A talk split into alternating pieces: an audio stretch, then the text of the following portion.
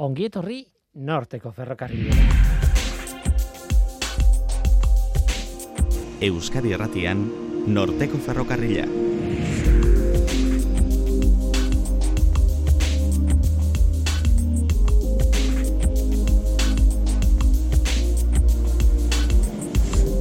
Kaixo denoi, zer moduz ni Guillermo Roa naiz eta entzuten ari zareten hau Euskadi Irratia. Koloreak eta meteorologia hori da gure arko saioaren laburpen azkar bat. Oskar eta Onintze nahi baduzue. Oskar González Mendia, kimikaria, eta Onintze Salazar Pérez meteorologoa arduratu dira, bueno, gai horiei buruz, urren ez urren, gure programan gure programara ekartzen. Eta gaur, gurekin izango ditugu biak. Kolore natalean, ez diogu arteari begiratuko ohikoa den bezala. Gaur, naturako kolorei buruz hitz egingo dugu, animalien kolorei buruz hitz egingo dugu Oskarrek. Eta meteorologiaren atalean ez diogu gertatzen diren fenomenoei begiratuko ohikoa den bezala. Gaurkoan ahoz hau dabiltzan mitoi bur erreparatuko diegu ordea. Guazen ba, hau da norteko ferrokarrila, zientziaz betetako hitzak.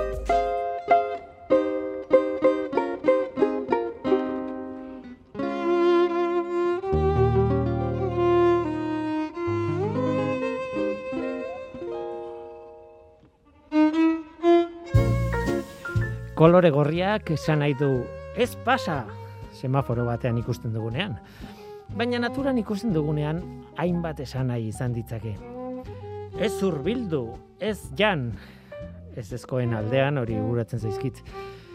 Baina marrubiak gogora ekarrita adibidez, kolore gorriak beste zerbait esaten dit. Urbildu zaitez eta jan nazazu esaten dit. Kontrakoa, hain zuzen ere. Bitxia, Eta txori baten lumetan ikusitak gorriak esaten dit, begira ze polita naizen. Gorria, gorria polisemikoa da. Esan nahi asko ditu. Naturan behintzat, bai. Orain, semaforo gorri baten aurrean geratzen naizen urrengoan, ez pasa mezuari bai, baina saiatuko naiz beste esan, nahi batzuk ere bilatzen.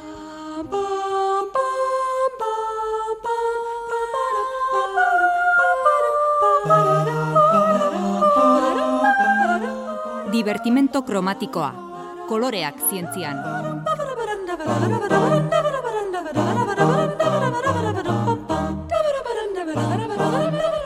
Koloreak natura, no?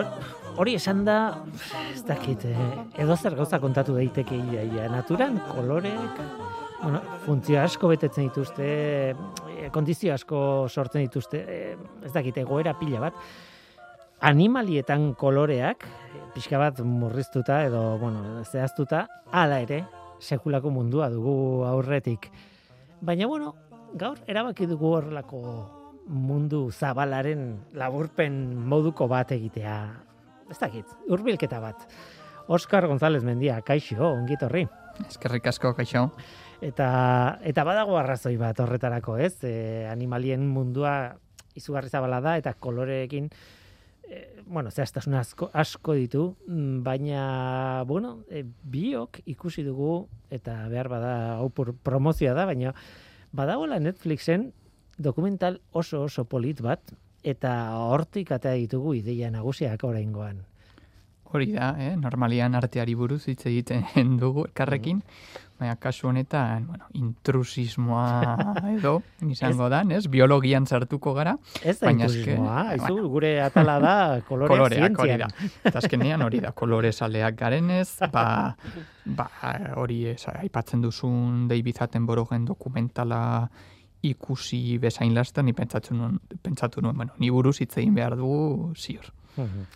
Koloreak zertarako. Behar bada biologian ez da oso galdera atsegina, ez? Zertarako. Gauzak zertarako diren, bueno, kontu zibili behar da, gauzek ez dutelako zertarako bat normalean. Baina, bueno, azkar hitz egiteko eta divulgazioan ari garenez, ul, erre ulertzeko modu bada besterik ez.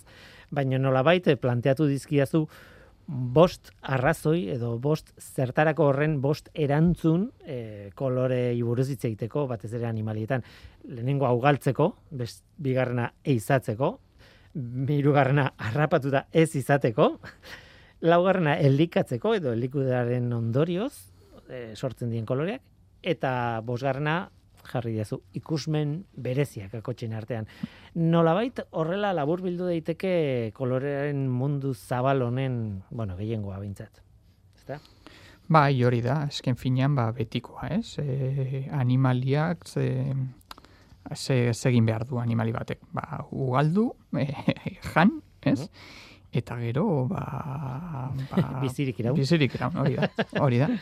Eta pixka bat, horre, hortik helduko diogu naturan ikus ditzakeguna hainbat mm. kolore azaltzeko. Bai, bigarren gauza esan behar duguna eta laister helduko diogu horri da guk kolore deitzen dugun hori noski eh, argiaren edo izpi elektromagnetikoen uin elektromagnetikoen zati bat dela espektrosoaren zati bat baina guretzat mugatuagoa da e, animali batzuentzat baino esan nahi dut eh, animaliak oroar harrapatzen baitu dugu bain txektuak adibidez asko ikusten dute ultramore argi ultramorea guk ikusten ez duguna ez bai, e, intsektuek, txoriek, baino ikusmen almen hobea dute. Ez? Eta ultramorean ikus dezakete, mm.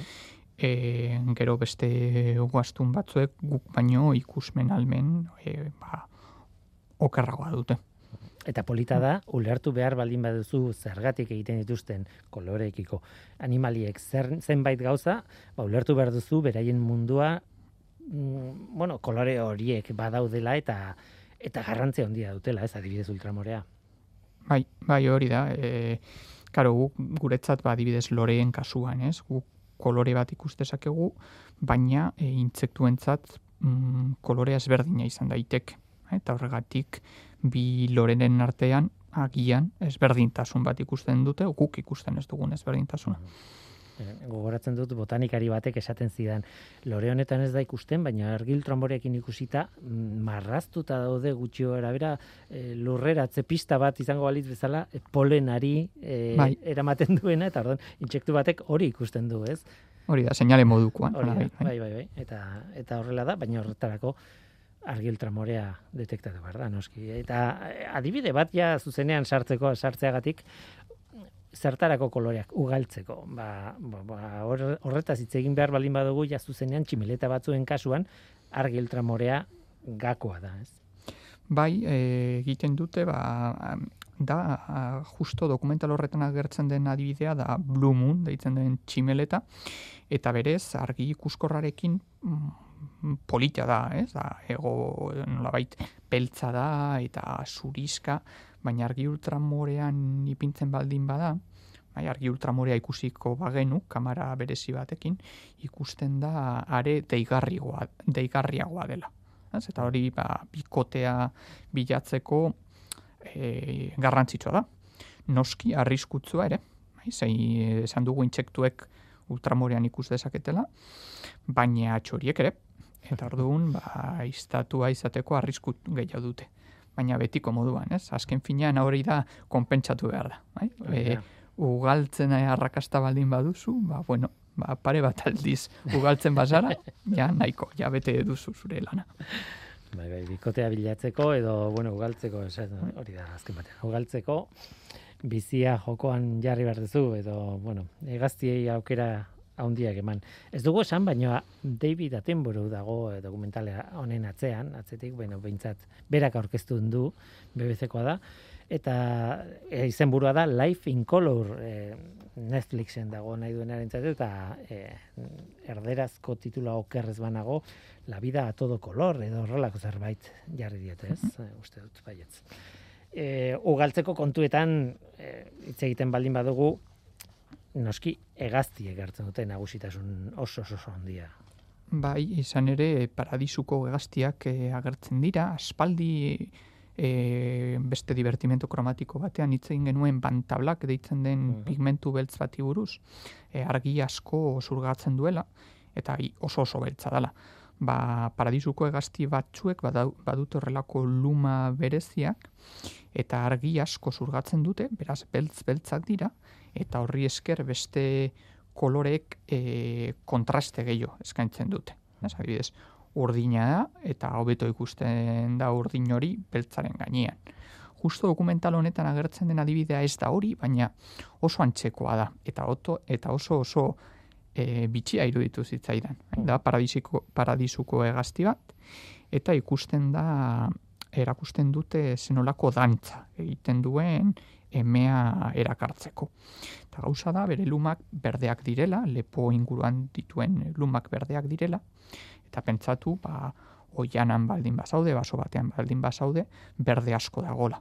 Eta berde hori e, hobeto nabarmentzeko, berak egiten duena da, lurra garbitu, kendetzen ditu osto guztiak, eta horrela marroia hobeto ikusten da, emeak goitik ikusten du dantza, eta horrela lumak erakusten dizkio, eta berde marroi horren aurka, horrelako nolabait kolore osagarriak direla esan dezakegu, eta kontraste handia eskaintzen du, eta eta benetan bitxia da, e, dantza hori ikustea. Bai, guk bantablak edo aipatu duzun e, beltz hori egiten dugun e, zera, nanotuboekin, nanodiekin, Hori karbonozko nadioekin. Hemen kaso honetan beste egitura organiko bada, baina azken batean, naturak sortutako egitura bat, e, karbonoz, karbonoan oinarritua, eta xurgatze almena izugarria duena. Mhm. E, baina guazen saltoa egitera, kolibrietara pasatzen baldin bagara, e, beste efektu bat, e, eta noiz edo noiz aipatu du izan dugu. E, gauza bat da pigmentu bat izatea, eta kolore bat izatea pigmentu bati esker, eta beste gauza bat da kolore bat izatea efektu fisiko bati bur, e, esker nola baitez, eta irisatuak dira horren adibide, ez? Bai, e, kolibrien kasuan, e, lehen aipatu dugun hegazti hauek, ba, oianean baldin badaude, ba, bueno, berdea dago edonon. Kasu honetan, no, kolibriak ere, bai, kolibriak e, normalean toki hoietan bizi dira, baina espezie batzuk bizi dira basamortuan. E, Amerika e, zea, estatu batuetan, hor e, basamortuetan, eta noski, horian marroia da nagusi, eta imaginatu ba, kolore bizia dituzula. Ba, basara nola baiteko amu bat, ez, edo basaude esaten, eh, jan nasazu. Orduan, segiten dute kolibri hauek, ba, haien lumak irisatuak dira. Hau da, e, kolorea ikusteko e, argiaren aurka ipini behar dira. Hai, posizioaren arabera zuk esaten duzuna. Ezken finean, kasu honetan, kolorea ez da lortzen pigmentu bati esker, baizik eta e, fenomeno fisiko bati esker. Horrelako iridizentzia igual e, nakarrarekin gertatzen dena da. Hainbat geruza daude, eta hor, e, argiaren islapena dela eta, uinen artean interferentziak sortzen dira, eta kolore batzuk nagusitzen dira. Eta orduan, argia, segun nola jotzen duen argiak, kolore batzuk edo beste batzuk ikusiko dira.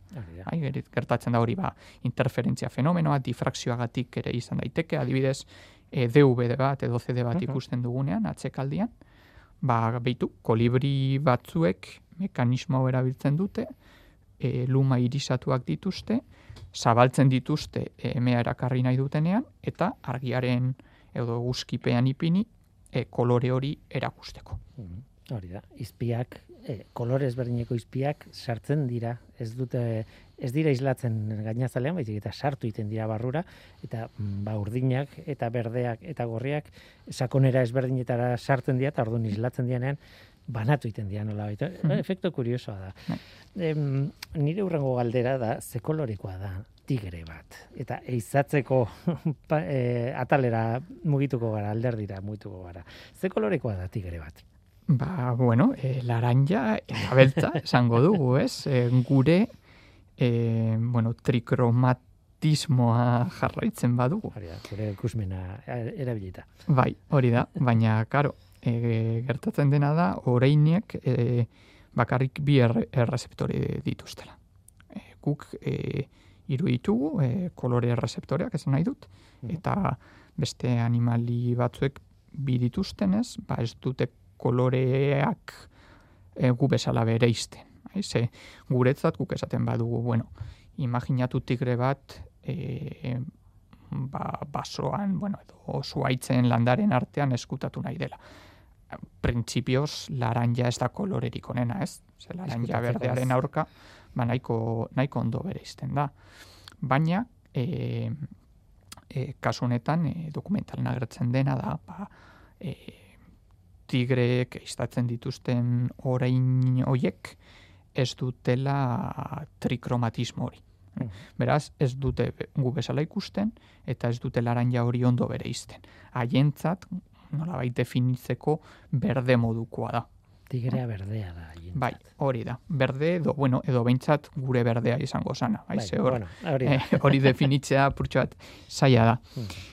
Eta, bueno, niri gehien gustatzen zaidan eh, anekdota igual eh, dokumental honetan da, e, orain horiek bizi direla tximu batzuekin, nola baiteko simbiosia dutela, eta tximuek bai ikusten dutenez e, laranja, ba, salatariak direla, ez? Eta bizatzen dutela. Eta, bai, aizue, tigrea dator. Oiuka, azten dira. Bai, baina guztiek ez dute sorte berbera, eta best, ba, noski tigreek ere jan behar dute. Hori da. ez gara sartuko, Bai. eh, hau ona da, hau txarra da, hau ez, eh, diskusio horretan ez gara sartuko, ez daukala zentzurik. Tira, e, tigreak aipatu ditugu, baina animalia askoz txiki hauak ere aipatzen ditugu dokumentalak. Bai, eta gainera posible dutenak e, kolorez aldatu.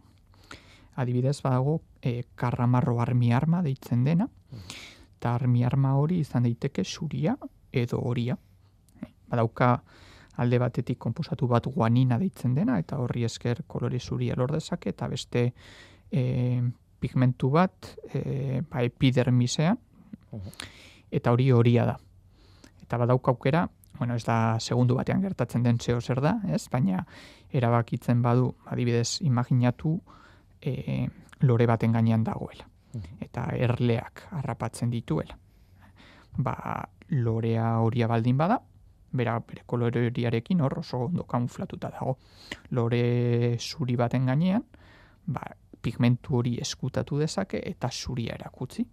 Eta horrela kamuflatzen da eta interesgarriagoa dena, eta hau lotuko dugu zuk lehen aipatu duzunarekin, e, bale, guretzat zuria da, baina Mhm. gainera, ultramorean ere e, seinaleak e, igortzen ditu nolabait. Eta zuk esan duzuna e, loreetan badagoela ba, lurreratzeko pistak edo, ba, e, imetatzen dituela pista hoiek, e, seinale hoiek, eta horrela e, erleak badoaz lore hoietara. Eta aztertu dute, hori aztertu dute, eta ikusi dute armi arma dauden e, loreetan, hiru aldiz e, erle gehiago joaten direla. Hain, nola bait, e, e, teknika oso oso egokia dala erleak harrapatzeko. Bai, trampa bada, bai, bai. Bai, Trampa bai, bai, izugarri ona. bai, eta dokumentalan hori oso ondo ikusten da, zelan, bai, noski, bizkortzen dute kamera, bai, e, azkarrago ikusteko, nola kolore horitik e, zurira pasatzen den. Hori, harraparien eh, munduan nolabait esateko, harrapakinen munduan, alegia eh, eh, harrapatuta ez izateko eh, koloreen erabilera, galdera bera egingo izut, e, oraingoan tigrearen egin dizut, baina zebrarena ere egingo izut. Ze kolorikoa da zebra bat? Bueno, e- ez gara sartuko txuria marra beltzekin edo, edo beltza marra zuriekin, baina baina kasu honetan bai. Zebra da ikusten dugun kolore horretakoa, ez nola bait. Hori da, zuri beltza, eta claro, berriro ere, e, kamuflatu nahi bazara, igual zuria eta beltza ez da egokiena. Ez, igual logikoagoa da, ba, ez dakit, adibidez, marroia izatea, ez, segun non bizi zare, baina pentsatu gora Afrikan bizi zarela, marroia dagoela leku guztietan, eta igual kolorea proposa izan daitekela. Baina baitu, zebraren kasuan, ba, kolorea beltza eta zuria da, hori da melanozitoen arabera, ze melanina da kolore ba, hori, ba, mm, beltza ematen diona. Eta antza, e, zebraren mekanismoa da marra hori esker, patroi hori, sortzen den patroia, pixka bat e, nolabait e, despistatzen duela. E, iztariek ezin dutela ondo enfokatu edo. Eta horrexegatik e, ba, salbatzen da, askotan. Eta berriro ere, insektuekin lotutako bitxikeria bat, ikusi dute zebretan e, eulien kopurua txikiagoa dela. beste animalietan baino, laurden bat. Mhm. Eta antza ikusten gertatzen da gauza, bueno, arrazoia oso antzekoa da. E, euliek ezin dutela ondo enfokatu, bai, zuri beltz hori ikusten dutenean, eta orduan ez dakitela non, non ipini. Bai? Orduan, ba, bitu, kasu horretan da, koloreak baino da, kolore hoien kombinazioa, marrak eta sortzen den ez duten efektua. Bai, arrapariak ospetsuak dira oro har, eh, ba oso ikusmen ona izaten dutelako. Oro har hartuta noski denek ez, baina eta gaso honetan ba ba hori naiz ta ikusmen oso ona izan, adibidez lehoi batek oso ondo enfokatzen du eta oso ikusmen ona du, baina zebra eza, zebra talde baten aurrean, ba, kontua ez da inerreza, ez? Em, eperzuriari buruz, goazen txikira, bueno, goaz txikira edo animali txikiagoetara, ez? E, zer esaten diazu eperzuri Bai, buruz? hau da, bueno, eperzuria eta beste eta untziak eta edo lurra dagoen tokietan bizi hori da seriak eta bar. Pentsatu behar dugu kasu askotan e, ba, aldatzen dela e, ingurua. Ez? Adibidez, e, mendi batean, ba, izan daiteke marroia, harriengatik eta marroia edo grisa, baina neguan e, lurra datorrenean zuria da. Eta agian, ez dakit, udan, zure kolorea oso gokia da horregoteko, baina neguan ez. Orduan, hainbat e, animaliak badute gaitasuna kolorez aldatzeko. Eta marroitik, kasu honetan, adibidez, eper honek badauka da almena, ba, lumak aldatzeko, eta marroitik zurira aldatzeko. Mhm. Eta, bueno, e, bueno, be- beste aukera bat da migrazioa egitea, ez? Baina, bueno, kasu honetan txori hau bertan gelditzen da, kolore, kolore aldatuz. Hemen daukagun berri txarra eta dokumental aipatzen dena da, ba, negutegi efektuarekin eta ba, e, kolore aldaketa baldin bada e, hau ez dago oso ondo aztertuta oraindik, ez? Baina kolore aldaketa baldin bada e, argiagatik, ez? E, haiek, bueno, pixka bat haien sistema esaten du, bueno, ordu gutxiago, eguzki gutxiago dago, orduan nire lumak kolorez aldatuko dira, ez? Ez dute haiek erabakitzen, baina nola baita esateko. Baina, karo, e, gero eta lur gutxiago dagoenez, gerta daiteke, zuritzea beharrezkoa izan barik. Orduan ikusiko dugu hemen e, adaptazioa edo evoluzioak zenolako papera jokatzen duen. Nik e, erbinudere txuria ere horrelako kaso batean egon daiteke eta bueno badaude zenbait espezie baina oso bapate, oso aldaketa handia da ez?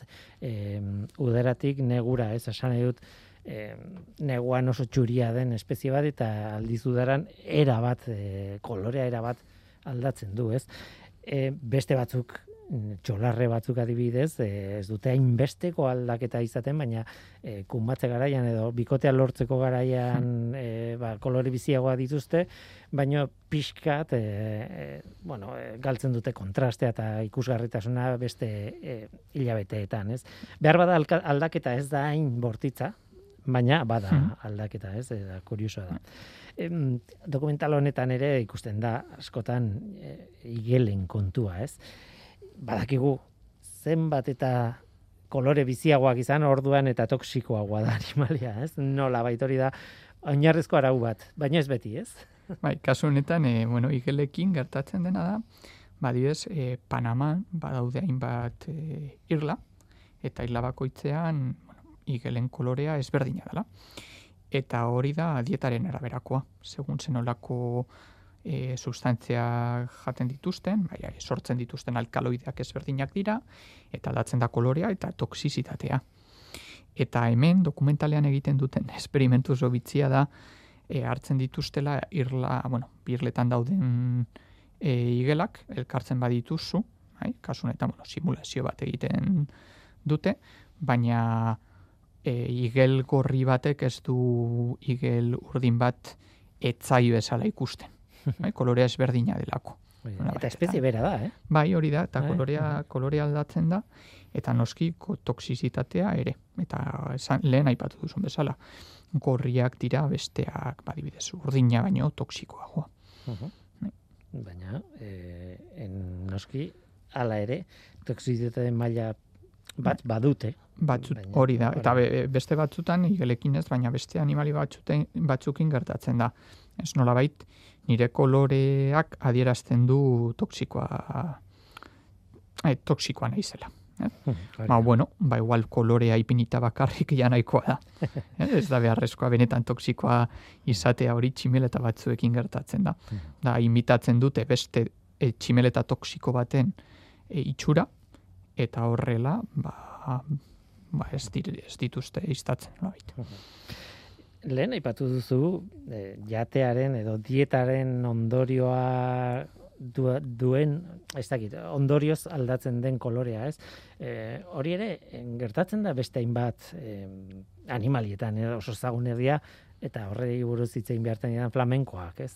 Bai, Eh, ezaguna ditugu flamenkoak, eta eta badakigu arrosak direla, edo laranjak, edo, bu- bueno, hor daude, eta beti esan digute, dietaren araberako kolorea dutela. bai, jatorriz berez e, e, flamenko baten lumen, flamenkoen lumen kolorea zuria da. Ja, zuria, Bai, baina, karo, dieta da oso aberatza karotenoideetan. Bai, jaten duten intsektuak, e, algak, bueno, intsektuak bakar- barkatu gamba antzekoak, Mhm, e, algak eta oso aberatzak dira, eta... bai, Mhm. oso aberatzak karotenoidetan, eta, ba, beitu, zenbat eta kolore biziagoa, eh? horrek adira nahi du, ba, mm, zenbat eta e, hobeto elikatu dala. Eta hori lotzen dugu ugaltzeko arrakastarekin. Ez Mhm. nin, e, flamenko baten kolorea oso bizia bada, horrek esan nahi du, ba, oso ondo elikatu, elikatu dela. Eta badakila bilatzen.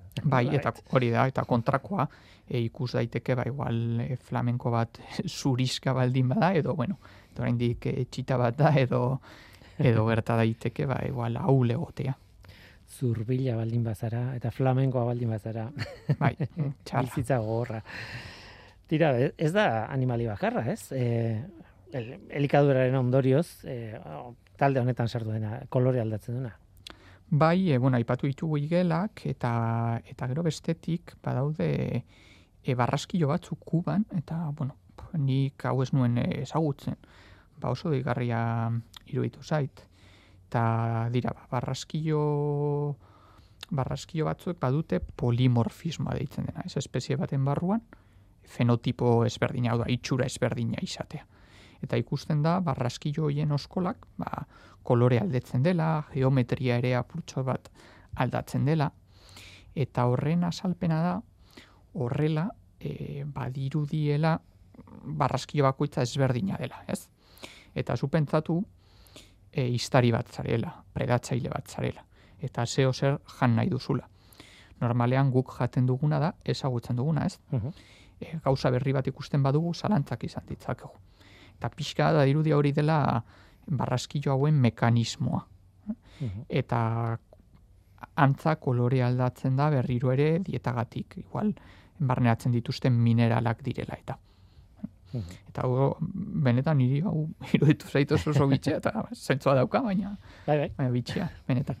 Da, behin azalduta denak dauka zentzu, ez? Hori da.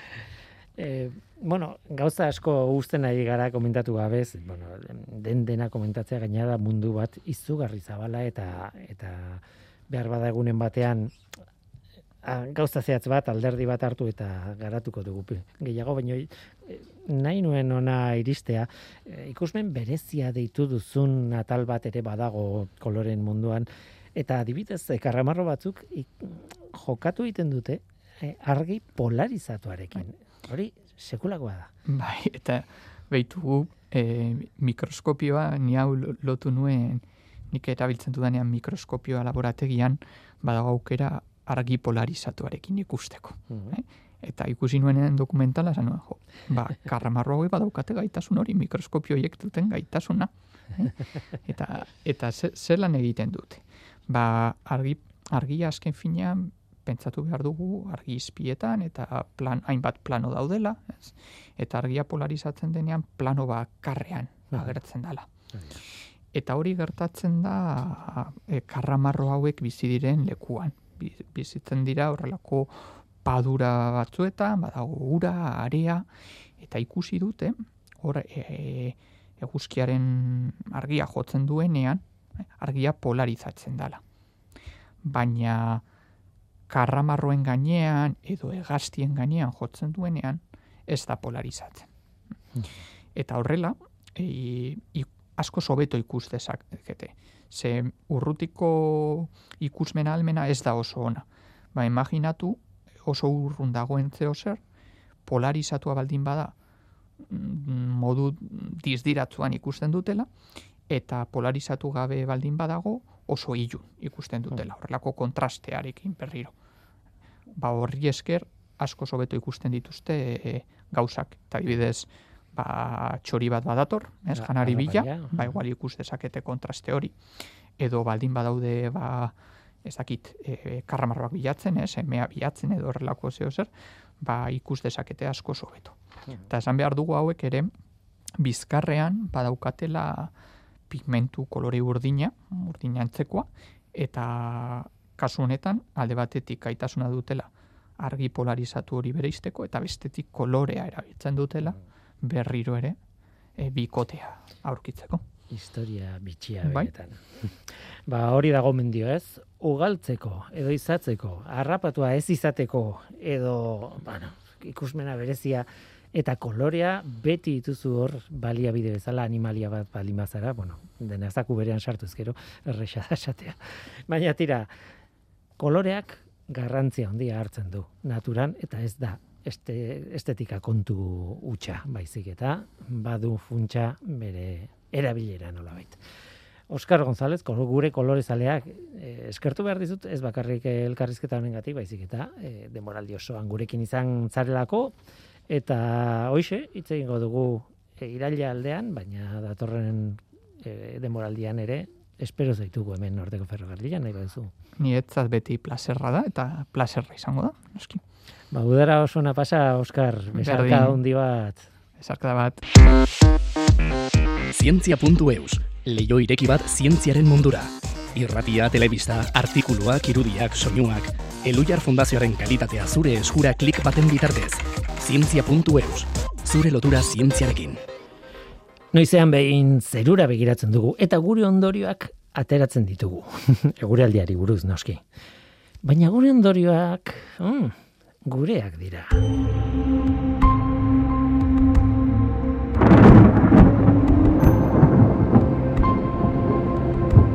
Gure ondorioak gureak dira eta inguruan ditugun pertsonek esan digutenaren araberakoak ere bai. Edo, bueno, komunikabideetan entzuten duguna, edo batzuetan irakurtzen dugunari buruz. Eta bueno, denetik dago. Naspilo handi badago. Badago oso ideia zorrotzak zuzenak eta onak, badaude ideia ez zainonak eta ez zain zorrotzak, baino gutxi gora berakoak, eta badaude beste muturrean sortzen zaizkigun edo sort, iritsi zaizkigun mito batzuk, era bat faltsuak dianak, baina egitzat hartzen ditugunak. Onintze Salazar, Perez, kaixo, ongietorri, Kaixo, berdin, eskerrik asko. Mitoak, bueno, garantia da, bermatu iten duzu elkarrizketa poli bat. Izatea mitoekin eta meteorologian baldin badaude, ba, ba, ba oso gertuko mitoak dira gainera. Bai, ala da, nik uste dute, ba, urteak, eh, joan urteak etorri, eh, mito asko eh, dabiltzala hortik entzun eta irakurri ditugunak, eta nolabait, eh, bueno, ba, hartu ditugula holan egiatzat bezala, ez dira, lar, garrantzitsuak orokorrean, eh? baina tira, e, nik uste dut batzuk eh, argitzen baldin baditu akaso, ba ideia ona izan daiteke.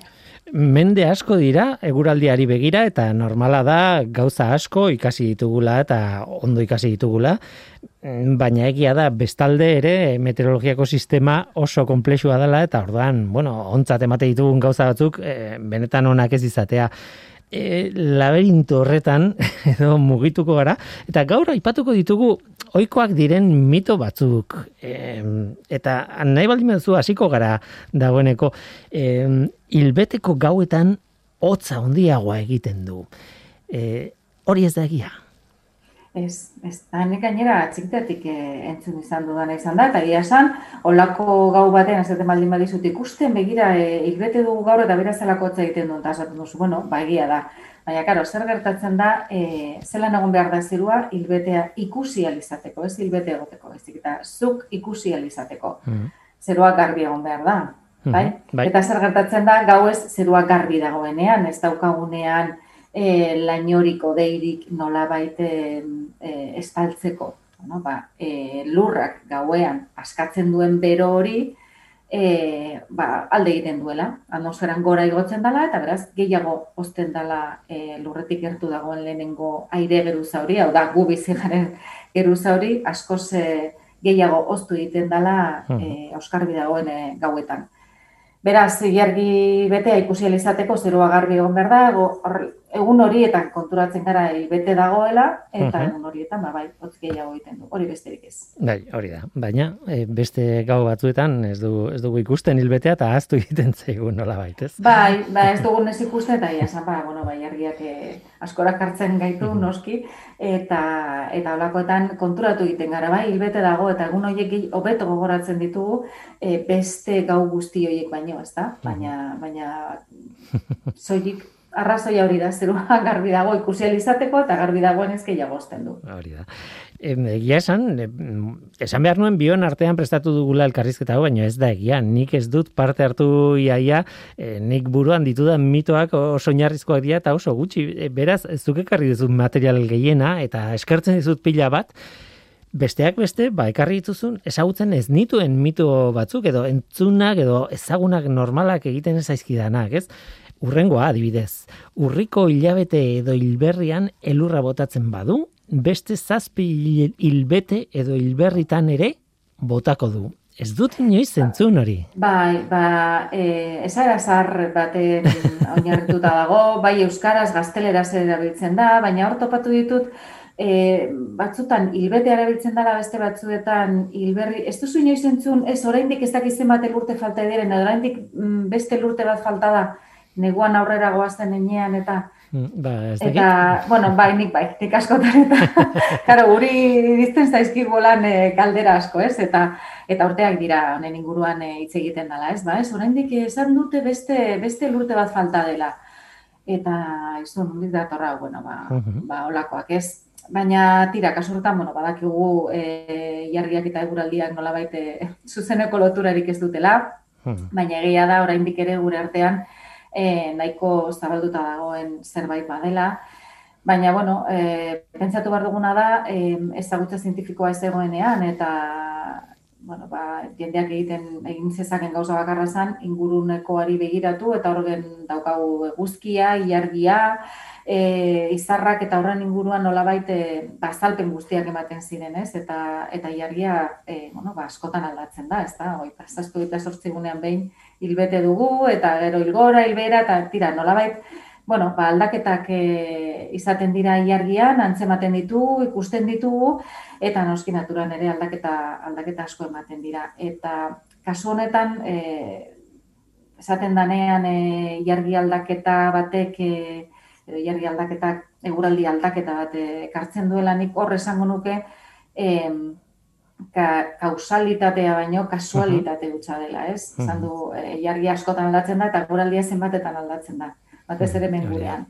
Maiz, askotan. Beraz, e, ba, hilbete dauen bakoitzean, e, aurreko gunean, urrengo gunean, egun horretan bertan, eguraldiak aldaketaren bat izatea, bueno, askotan gertatzen den zerbait da. Ez beti, ez da, ez da holan gertatzen den gauza bat, ez daukalako e, ez dago kausalitaterik, hau da, gauza batek ez duelako bestea ekartzen, baina askotan gertatzen denez, bazkenean, ba, e, bueno, ba, normala da, gure oiko bizitzan beti bilatzen ditugu patroiak, ez? E, gauzako beto ulertu alizateko, eta inkonstienteki, eh? ez dugu zertan bilatzen ibili behar, baina inkonstienteki gure bizitzan gauza askotan patroiak bilatzen ditugu nolabait e, bueno, ba, lasaiago bizitzeko edo bueno, ba, em, eta kasu honetan eguraldi kontuekin ba, gauza bera gertatzen da. Orduan patroi bat izan ziteken, ba bueno, ba jarri aldatzen den bakoitzean hmm. eguraldia aldatzea, baina ez dago hor e, arrazoirik. Eta horren inguruan ba hortze dauze bai e, temporen asuntu guzti hau, eta kasu honetan, ba hori, e, elurrarena, ba inotzut iaia urtero entzuten dudan zerbait dela, eta galdetzen dioten zerbait dela. Baina oraindik beste bat falta da, ezta? Beste elurte bat falta da. Hori Ba, da. hortik dator, eta ia esan, zazpido sortzi e, elurte horiek nolabait esateko, ba, hartzen dituzte, elurra bota dezaken lehenengo e, hilabetetik azken hilabetera arte, beraz, Mhm. bueno, ba, klimatologia hartuko bagenu hor ere, ba, ba hor sartuko Hori da. litzatek, ezta? Hori da, oso, oso garrantzitsua iruditzen zaite bota duzun ideia, eta da, bueno, gu mitoak ari gara aipatzen, eta mito hitza bueno, oso pejoratiboa da hemen, esan nahi dute, Mm. hau ez da egia, eta jo, zientzialariok esaten dugu ez dela egia, baina ez da pejoratiboa, esan nahi dut, zuk lehen Ez. esan duzu, ez? Da, garai batean, eh, beste baliabiderik etzegoenean, ba, jakinduria ateatzen zen, al izan zuten toki guztietatik. Eta, eta claro, gauza batzuk ondo jaso dituzten, beste batzuk gaizki. Guk geuk ere, momentu hontan eta gure baliabide teknologikoekin, behar bada, kon, konklusio ondorio okerrak ere ateatzen ditugu, eta zuzenduko dira denboraekin. Hoiek, bueno, denboran aurrera egin dute mito moduan eta onartu egin dira, baina ez dira gauza txarra, ez da intentzio txarrakin egindako zerbait, baizik eta bueno, ba egoeraren ondorioz eta eta bueno, bidaiatu aurrera denboran bidaiatu duen ideia baten eh, kontua da, ez? Eta bestea bururatu zaidana da esaten zenuen hori aldak noiz aldatzen dira gauzak edo zer ikusten dugu aldaketarekin lotu alizateko ba ilargiarena adibidez, ez? Baina pentsatzen baduzu Kolonbian adibidez, eguraldia al- oso gutxitan aldatzen den toki batean, ez dute eguraldiaren iragarpenik ere ematen komunikabideetan. Oso, oso bitxia da, ez? Ez da behar. Eta hor ere, adibidez, hor ere ilargia aldatzen da. Eh, Baina askotan hori da, gure, gure buruari galderak egin behar dizkigu, ez da? Mm, zer gertatzen da? Ilargia aldatzen da bakarrik gurean? E, ze, guraldi aldaketa ezin da izan planeta osoan bapatean e, aldatzea, eta ilargia hortxe dago danontzako bardin-bardin, ez? Orduan, batzutan egin behar duguna da, nolabait gure buruari galdera batzuk egin, ea, ea ze ondorire izten garen, eta esan duzu.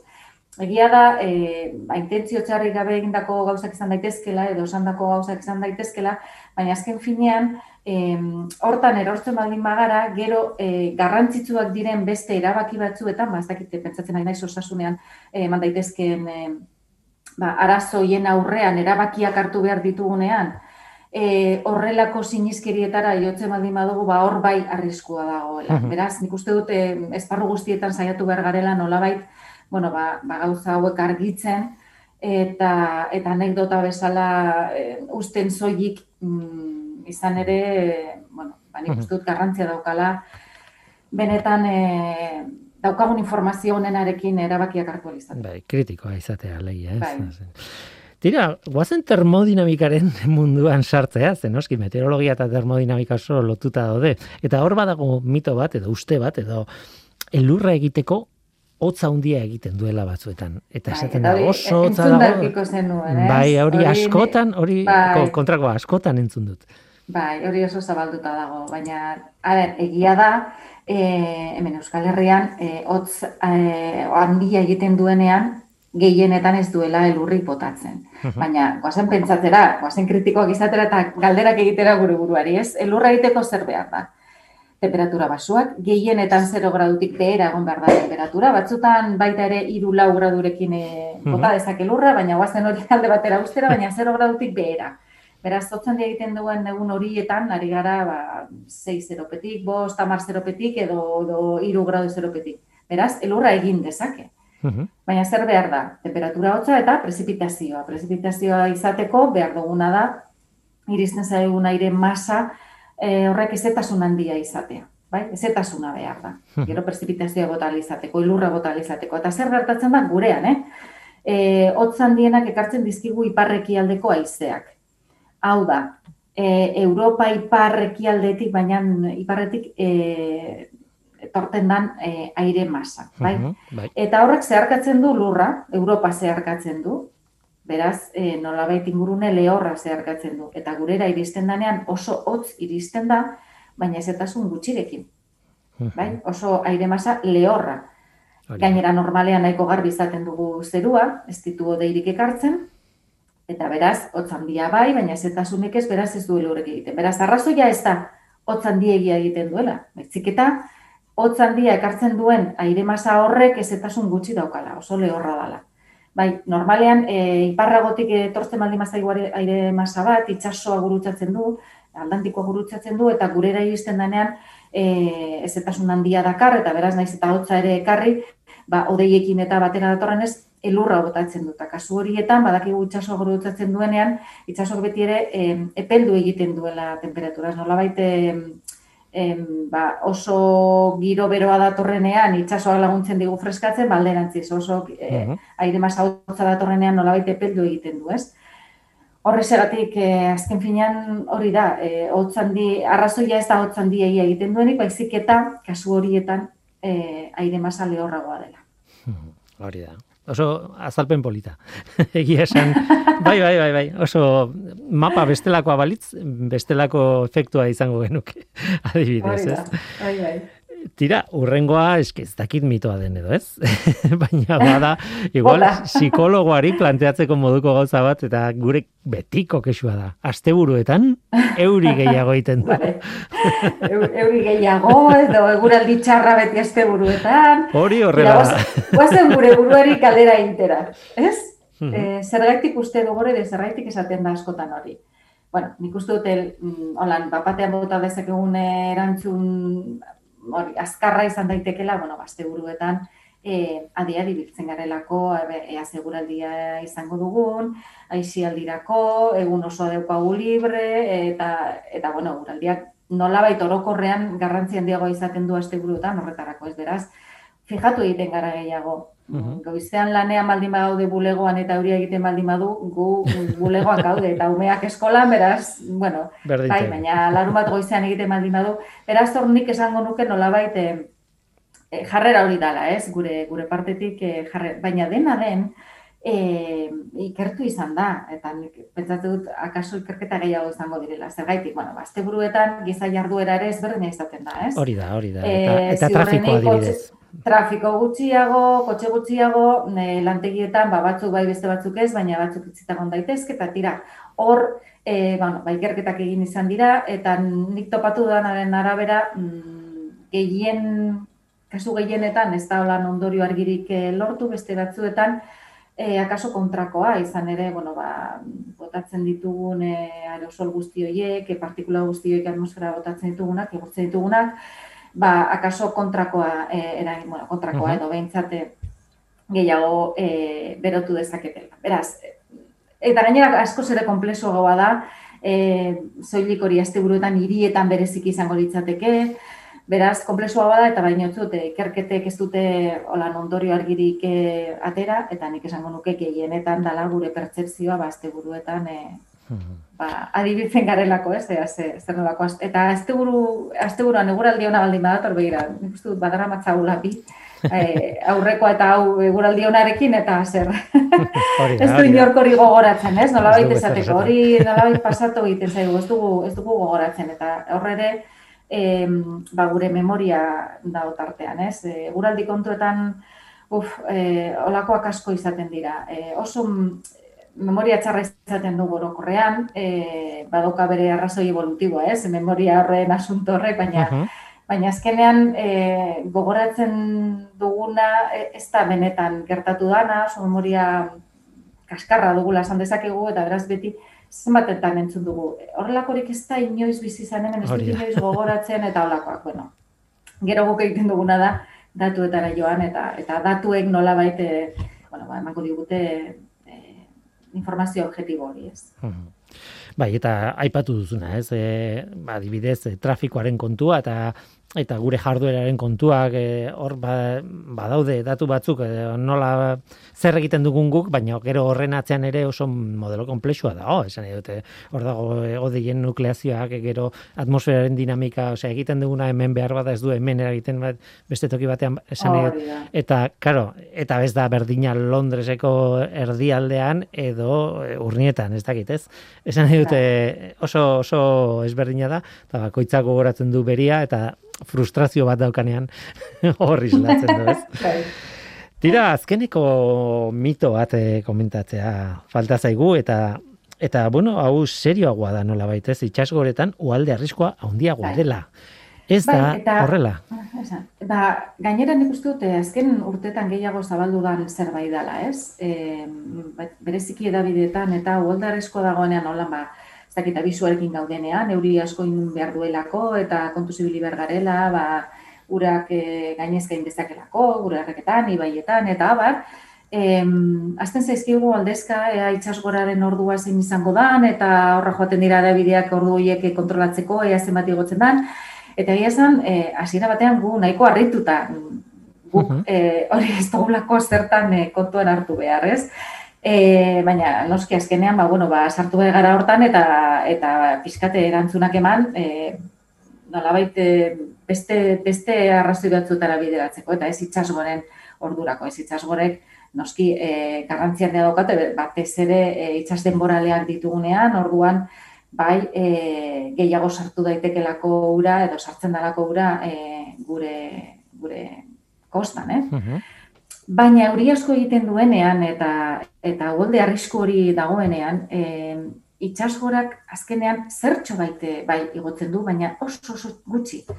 Oso oso gutxi. Beraz, eh alderatzen baldin badugu, e, botatzen duen euriak e, daukan eragina, edo itxasgora daukan eragina azkenean itxasgorak ez dauka bere biziko eragina, eta guretzako ez da em, nola bait em, Faktore nagusia. beharreko parametro bat, bai, hor dago, badakigu, baina hain txikia da aldatzen duen agora edo bera, e, azkenean gu begiratu behar diguna da, ez, zenbat e, ur daraman e, errekak edo, edo ibaiak euria egiten hasi aurretik, zenbat botako duen eta e, botako duen euri horrekin zenbat igo daitekeen. Mm-hmm. Bai. Bai, bai, interesgarria da, behar bada puntualki puntu batean, momentu baten izan daiteke, baina faktore nagusia normalean beste hori da, ez, euriak zenbat bota du, eta gainera horrek, e, bueno, e, abiadura bat dauka, esan nahi dut ez duzu jasoko behar bada oraintxe bertan, e, bailara osoan erori den uraren ondorio, ez? Baina bemendik ordu batzutara bai edo esan Hori da, eta hori da begiratu behar dugun hau, ez? Zen ordutan dan itxasgora baizik eta e, hori e, goietan bota duen guztia noiz iritziko dan, ba, pentsatzen mm. nahi naiz, donosti aldera, bilbo aldera, normalean hor e, beti daudelako adia bere itxasgora zein ordutan dan, eta eta ez da, ez da zertan hori begiratu behar, baizik eta hori, zuk esan dozuna, ba, e, arroaren arabera, e, arro batzuetan oso askar joaten da ura, eta eta beraz oso askar iristen da e, beko partera, baiaratara eta, eta beste arro batzuetan, ba, denbora gehiago behar izaten du, ba, nahi naiz, araban normalean gehiago behar izaten duela, gipuzkoan gutxiago, eta holako begiratu behar ditugun. Beraz, meteorologia klase bat dago mitoen azterketa honen azpian. bueno, meteorologia, bai, bai. geologia eta beste hainbat kontu hidrologia eta eta beste hainbat. Psikologia ere bai. Ekologia ere bai, bai. Noski bai. Psikologia bai, bai. Oso ondo ba, eh, eskertzi dut pila bat, ze oso argigarria izan da eta oso gai nola zaigu inoiz eh, buratu on gai honetaz hitz egitea, ez? Eh, horrein ez dezela. Tira, Norteko Ferrokarrilean denboraldia amaitzen ari gara, eh, azken bi programak ditugu edo hiru falta zizkigu, ja ez dakit, ez dakit ez da zenbat falta di, baina oso gutxi. Beraz, gure azken kolaborazioa da denboraldi honetan, eta, bueno, e, aprobetsatu nahi dut, ba, gurre esateko besarka da haundi bat bidaltzeko zuri, Eta noski, datorren demoraldian hemen izango gara, eta beraz, gonbidatzeko gogoa baldin baduzu eta gaizkiz, ba, datorkizu, ba, berriz ere gurekin e, demoraldi bat egiteko onintze, eta osturekin batera euskal metosoa.